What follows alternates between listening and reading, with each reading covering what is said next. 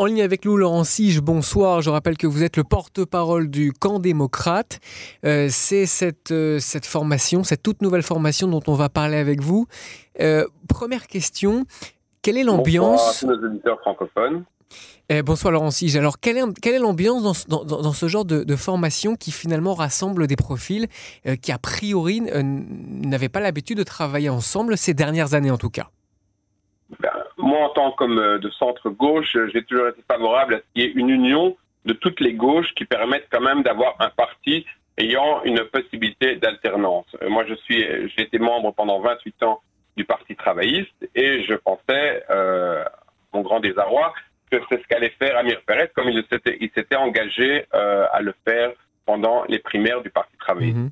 Et quand j'ai compris que ça ne se passerait pas, j'ai rejoint Ehud Barak, qui correspond exactement à mes positions, tant du point de vue, euh, euh, du point de vue euh, militaire, du point de vue de la paix, du point de vue de l'égalité, euh, qui correspond exactement à ce que je pense, qui correspond, à mon sens, aux valeurs euh, travaillistes telles qu'elles étaient dans les années 50, 60, 70, et qu'elles ne sont plus représentées aujourd'hui par les dirigeants actuels du Parti travailliste.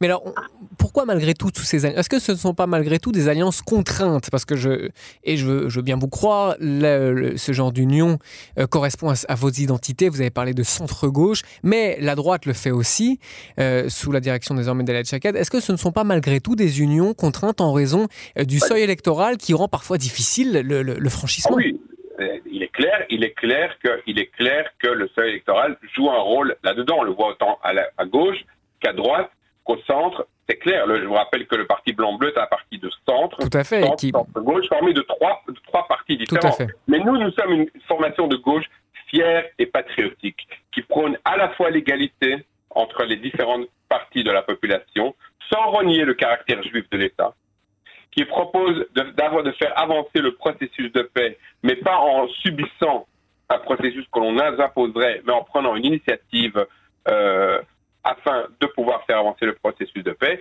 et qui est quand même un parti sécuritaire où vous avez quand même un ancien chef d'état-major, un ancien gén- général, et même à l'aile gauche, plus à gauche de notre parti, l'ancien chef du, du Shalom qui est quand même un officier des parachutistes, Avi Bouskila, qui est quand même un ancien officier des parachutistes. Vous avez Motiraz, qui malgré ses positions très à gauche, est un ancien officier des parachutistes. Je dis, ce sont, on ne peut pas être, euh, on ne peut pas faire comme si nous étions un parti de type, euh, de type mouton euh, béant, euh, tout, tout, tout bobo, tout gaucho, comme si c'était pas un parti qui était à la fois pour l'égalité, pour la paix, mais aussi pour la Qui, vous, sécurité. qui visez-vous très exactement quand vous, disiez, quand vous dites pardon, un parti tout gaucho, tout bobo?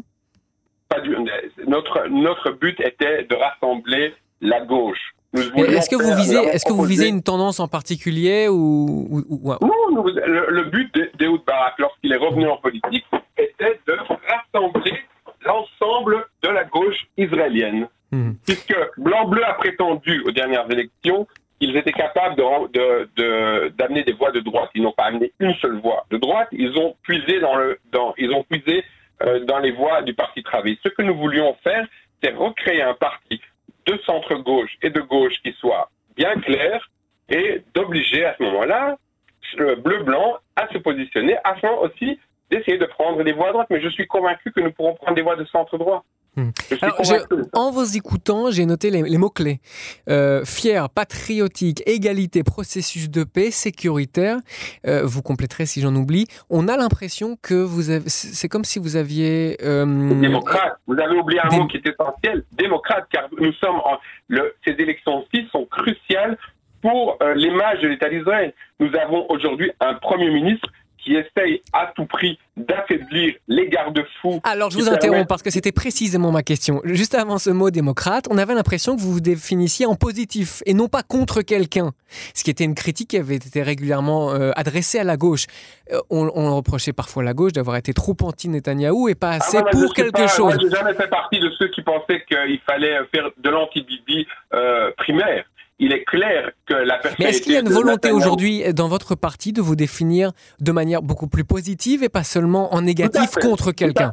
De toute façon, c'est une, critique qui a été faite à une grande partie de la gauche et que je considère comme étant justifiée. Il faut parler positivement. Lorsqu'il faut critiquer le Premier ministre, il y a de quoi. euh, on pourrait, vous pourriez m'interviewer jusqu'à demain matin. Je pourrais vous faire une, une belle tartine par rapport à une critique que j'ai vis-à-vis de Benjamin Netanyahu, mais il faut surtout proposer. Proposer des choix clairs, nets et précis et aussi savoir à qui on veut proposer ces choses-là. Je pense qu'aujourd'hui, nous rassemblons euh, pas mal de gens qui, dans le centre et la gauche, ne se retrouvent pas. Puis, vous savez, en gros, blanc-bleu est à la politique ce que parvé est à la cache-route. On aime en général quelque chose qui est euh, bassari, qui est khalavi, mais on n'aime jamais quelque chose de parvé. Le problème de blanc-bleu, c'est que c'est un peu un état centriste mou, sans, sans vraiment avoir une certaine idéologie. Vous savez, un jour, monsieur Gantz dit quelque chose, d'autres jours, M. Lapide dit le contraire, ça se dispute. Au centre droit, ils ne sont pas d'accord non plus. Il y en a qui sont pour les ultra-orthodoxes, il y en a qui sont contre les ultra-orthodoxes, il y en a qui veulent en bouffer le matin, il y en a qui, qui veulent s'allier avec eux. C'est très compliqué. Et alors, sur cette question des ultra-orthodoxes, par exemple, comment vous vous situez? Pour ou, contre, pour ou contre, par exemple, euh, le, la nouvelle démarche d'Avigdor Lieberman, euh, qui, euh, qui sur notamment l'incorporation des, des, des, jeunes euh, Haredi, des jeunes étudiants en yeshiva à l'armée. Je ne vois pas ce qui a empêché M. Lieberman d'enrôler les ultra-orthodoxes de ce qui était ministre de la Défense, puisqu'il était au pouvoir avec M. Netanyahu. Il faut arrêter de, il faut arrêter, je, m'excuse, je ne veux pas être grossier, mais il faut arrêter de jouer les hypocrites et les faux culs. Euh, M. Lieberman est toujours laïque pendant les élections. Mais après les élections, il ne l'est jamais. Il a soutenu Moshe Leon à Jérusalem, qui est un candidat qui a été vendu aux ultra-orthodoxes. Il a soutenu le candidat à Arad contre les laïcs, euh, aussi un candidat soutenu par le racisme de Gour. Il n'a jamais rien fait pour le camp laïque. Et alors le camp démocrate, le camp démocrate que vous représentez, pour... il se découvre laïque pendant les élections. Alors le camp démocrate que vous représentez, par exemple, sur cette question très précise, où est-ce qu'il se situe? Nous nous situons sur une question très... Nous avons une position qui est très simple. Nous ne sommes pas opposés à ce qu'il y ait des gens qui étudient la Torah, mais pas 200 000. 2 000, 3 000, 4 000, pour lesquels nous payerons une bourse, pas de problème. Le reste ira travailler et s'enrôlera à l'armée en fonction des besoins de l'armée. Et est-ce ah, avec des sanctions, pour ou contre les sanctions euh, pour ces étudiants? À partir du moment où nous avons pris la décision d'enrôler une partie des gens et que ces gens ne veulent pas être enrôlés, il y aura une sanction pénale. Mais c'est clair. C'est mhm. clair, ce n'est pas, il n'y a pas, vous savez, lorsqu'il faut recevoir les allocations familiales en fin de mois, la citoyenneté n'est pas à la carte. Donc, lorsqu'il faut s'enrôler à salle, la citoyenneté non plus n'est pas à la carte. Comment vous, vous avez dit tout à l'heure le mot patriotique, et là aussi c'est parfois une critique euh, la, gauche est parfois un peu sur la défensive sur, certains sur, sur ce sujet-là.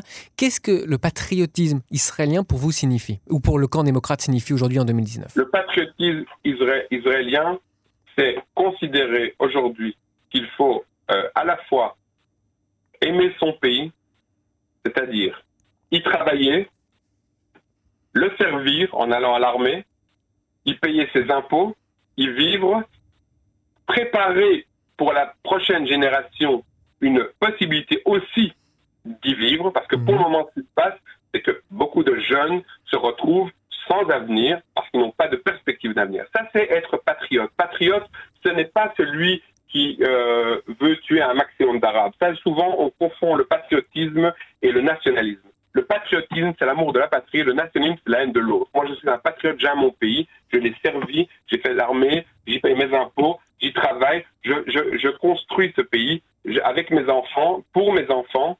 Ça, c'est être patriote. Et c'est aussi, même si nous sommes un, même si nous sommes un État à caractère juif, aussi respecter les minorités et ne pas faire cette loi, cette loi nation comme elle a été faite euh, de façon euh, dramatique par euh, le gouvernement. Justement, excellente transition. On a euh, Yair Golan, par exemple, qui a déclaré, selon lui, euh, qui a déclaré qu'il ne devait pas y avoir un gouvernement sans un, seul, sans un ministre arabe au, gouvernement.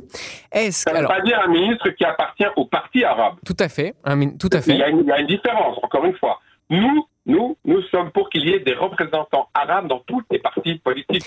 Et si nous, un jour nous nommons un ministre arabe, ce sera un ministre qui sera issu de notre parti à nous. Alors deux questions sur cette deux questions sur cette de, de faire entrer le parti balade au gouvernement. Alors justement, justement, ce qui est très intéressant dans les, en tout cas dans les commentaires ces dernières semaines, c'est une forme de distinction qui peut ou de différence, de dissociation qui pourrait exister entre d'un côté le leadership arabe israélien, euh, parfois qui a des sorties assez radicales, et de l'autre côté la relative bonne intégration de nombreux Arabes israéliens au sein de la société. Ma, ma question donc. Mais alors du coup, ma, ma question, euh, est-ce qu'il était vraiment nécessaire pour Ehud Barak euh, de présenter ses excuses pour, on rappelle, on rappelle l'affaire, pour euh, la répression des, des, violences de certains Arabes israéliens en 2000. Est-ce que là, pour le coup, ce n'est pas se plier face aux radicaux, à ceux qui sont minoritaires parmi les Arabes israéliens dans leur violence? Pas du tout, parce que je vais vous dire pourquoi. Ehud Barak est un homme extrêmement fort. Il faut quand même rappeler qui est Ehud Barak. Ehud Barak est un ancien chef d'état-major, un ancien premier ministre, un ancien chef des renseignements un ancien chef de la CRS, de la CRS Matkal, qui sont les, unités d'élite euh, de, l'armée israélienne. C'est le soldat le plus décoré de l'État d'Israël. Il a eu cinq décorations pour bravoure euh, israélienne et une avec les États-Unis, pour des opérations qui ont été menées euh, dans des endroits dont nous ne pouvons même pas encore parler. Donc Ehud Barak n'a pas, pas à prouver au public israélien qui il est. Les gens qui l'aiment, et même les gens qui ne l'aiment pas, le respectent pour ce qu'il est. Bon militaire, mais est-ce qu'il est bon stratège un homme, qui est fort, mais est-ce qu'il peut se permettre de temps en temps, lorsque des erreurs ont été commises, de, de, de, de, de dire qu'il pense que ce qui a été fait à une époque a été une erreur. Et ce n'est pas une faiblesse de s'excuser. Un bon commando, un bon soldat, un bon soldat est-il un bon stratège politique? Est-ce qu'on n'est pas là sur deux choses forcément, deux choses différentes? Non, pas du tout. D'abord, c'est un homme extrêmement brillant à tout point de vue, et certainement d'un point de vue intellectuel. C'est un homme extrêmement brillant et euh, qui euh, qui est un très très bon stratège. Et je pense qu'il n'a pas, il n'a pas fait une erreur. Il s'est dit qu'aujourd'hui, vu la situation, c'était une demande aussi du public arabe pour montrer aussi le public arabe modéré même, des gens qui, euh, vous savez, lorsqu'il s'est, lorsqu'il s'est excusé pour les, pour les choses qui ont été faites envers les orientaux pendant les années 50 et 60, ce n'était pas lui qui l'avait fait, il, a, il en a pris la responsabilité. De temps en temps, il faut savoir montrer qu'on a assez, qu'on est assez fort pour pouvoir s'excuser pour des erreurs qui ont été commises. Et je crois que les gens, euh, les gens apprécient euh, ce trait de caractère chez lui et savent que ce n'est pas un, un trait de caractère de faiblesse, mais un trait de caractère qui est dû à sa force et qui peut se permettre, c'est quelqu'un qui peut se permettre de s'excuser sans être considéré comme étant faible. Mhm. De toute façon, de toute façon, il faut rappeler qu'en 1999, lorsqu'il a été élu, la majorité des Arabes ont voté pour lui. Les Arabes israéliens aujourd'hui ont toujours voté, et à la fois pour Yitzhak Rabin, et à la fois pour le Barak. Ça ne les a jamais dérangés, contrairement au leadership un peu, un peu extrême, même pas un peu fort extrême du, du les Arabes israéliens n'ont jamais eu de problème à voter pour des partis sionistes et, pour, en plus, qui plus est, pour des candidats qui ont été des anciens chefs d'état-major. Ça, s'est prouvé une fois avec Rabin. Donc, si je vous, si je vous comprends bien et si je vous écoute bien, cette, ce camp démocrate vise en fait à revenir un petit peu euh, à une situation que vous estimez être normale, autant à, une forme d'âge d'or dans lequel à la fois il y avait une union large du centre de toutes les gauches et des Arabes qui votent à gauche. Mais, euh, mais, bien entendu, mais à l'époque, à l'époque où Rabin avait été élu, où ils avaient 42 mandats, il y avait 5, 6, 7, 8 mandats qui venaient du parti, des partis arabes. Mais je ne comprends pas. Aujourd'hui, on demande à la gauche de se justifier pourquoi est-ce qu'on peut, on doit aller euh, faire pourquoi est-ce qu'on fait campagne lorsque euh, à l'intérieur des, des, donc de la population arabe israélienne, je rappelle bien israélienne, ok, alors que le Likoud lui-même, le Likoud lui-même fait campagne au sein de cette population, que le Likoud lui-même a proposé une alliance entre les deux, les deux élections ici, a proposé une alliance avec les partis arabes pour nommer le, pour nommer le, le, conseiller juridique. Donc vous voyez que quand ça les arrange, ça les arrange. Quand ça les arrange pas, ça les arrange pas, mais euh, ça les arrange pas non plus. non, non, il ne s'agit surtout pas de, de, de, faire se justifier personne, mais la population arabe israélienne est un secteur au même titre que d'autres, comme certaines populations orthodoxes. Et donc ici, c'est très intéressant d'avoir malgré tout des, des discours qui évoluent des positionnements qui parfois évoluent. Mais je, je, fais une, je fais une distinction, nous faisons une distinction très nette entre les partis hmm. arabes israéliens représentés à Knesset et la population arabe. Ce ne sont pas les mêmes. N'oublions pas que la population arabe israélienne représente 20% euh, de la population, donc ils devraient avoir 24 sièges et qu'ils n'en ont que 10 ou 11 qui votent pour les partis euh, de type arabe. Ça veut dire qu'il y en a 12, 13, plus de la moitié qui ne votent pas pour ces partis-là, mhm. qui ne se reconnaissent pas dans ce discours pro-palestinien ou qui ne, ça ne les intéresse pas aujourd'hui. La plupart de ces Arabes sont intégrés. Il y a une minorité auquel il faut faire face, comme il y a une minorité de Juifs auxquels il faut faire face. Eh bien, nous y ferons face. Mhm. Laurent Sige, merci beaucoup pour euh, ces explications, ces précisions. Euh, porte-parole du camp démocrate, élection, je vous rappelle, le 17 septembre. Merci beaucoup. Je vous remercie.